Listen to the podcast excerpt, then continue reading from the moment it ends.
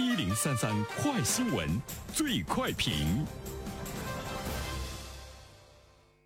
焦点事件快速点评，这一时段我们来关注。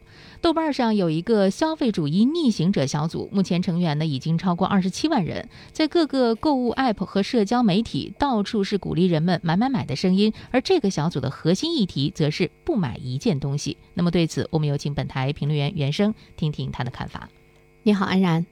啊，这个消费主义逆行者小组非常吸引我哈，我也希望我能够是他的 其中的一个成员。啊，当然现在呢，他的成员已经是超过了二十七万人。从我个人的角度上来说呢，我也希望呢，这成员的人数呢能够越来越多。所谓的这个消费主义逆行者，他并不是说我们不去买东西，也并不是说我们要勤俭节约。啊，其实呢，他们是要在一起要审视一下自己的购买行为，我们哪些东西是过度的一个欲望，哪些呢是我们交了智商税，从而呢让参加讨论的人能够冷静下来，避开。呢雷区。我们都知道有一本书叫《断舍离》哈，很多人看了这本书之后呢，就开始使劲的扔东西啊，就把家里的好多用不着的东西扔。在扔的过程中呢，就感觉特别的心疼。有一些东西一年两年都不去触碰啊，甚至于有些衣服买来标签都没有摘下来，从来都没有穿过。断舍离精神的要求之下呢，大家就呃开始把有一些东西了呀、卖了呀，或者是去扔了呀。但是在这个过程中，好像有一种是面对血淋淋的现实的那种感觉，因为都是花自己的钱买来的嘛，会有心疼。可是呢，你会发现，就是你把这些东西扔了之后，过了没有多长时间，你又有了这个购买的欲望。尤其是呢，今天我们离不开网络，离不开手机。尤其是今天我们看到有很多，包括这个抖音啊、短视频呐，销售的这个平台，那些主播们的卖卖卖，就会促使你呢买买买。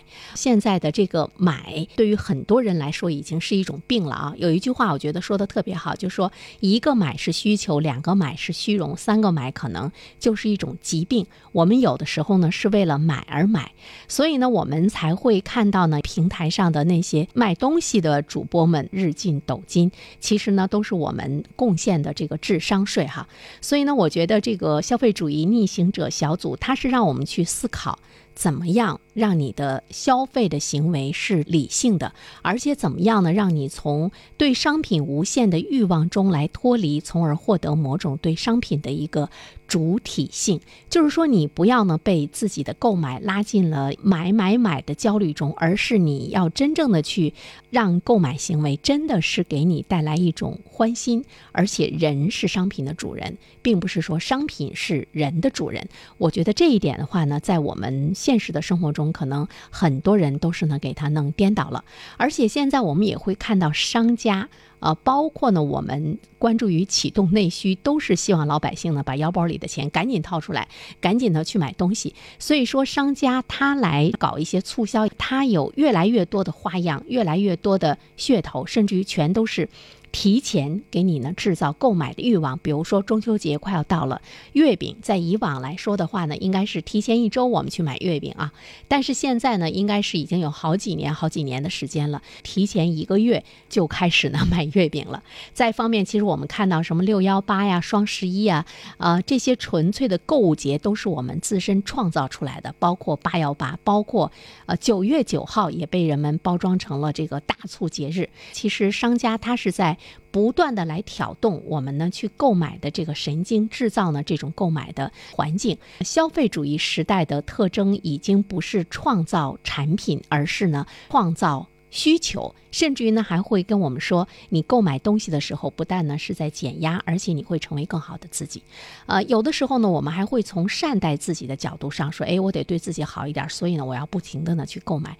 购买完之后，你得到的是焦虑，是愉悦，还是呢负担？这个呢是需要我们反思的，也是我们今天呃比较推崇的这个消费主义逆行者小组，希望大家能够呢去反思自己的购买行为其中的一个最。主要的内容，所以说呢，我们谨慎的对待自己的购买，是今天我们需要呢去做的一件事情。好了，安然，好，感谢原生，各位听友，大家好，我是原生。最近我解读的《人性的弱点》这本书在喜马拉雅上线了。欢迎大家前去收听。如果你想听到我解读的更多的书籍，欢迎关注原生读书小程序。谢谢你。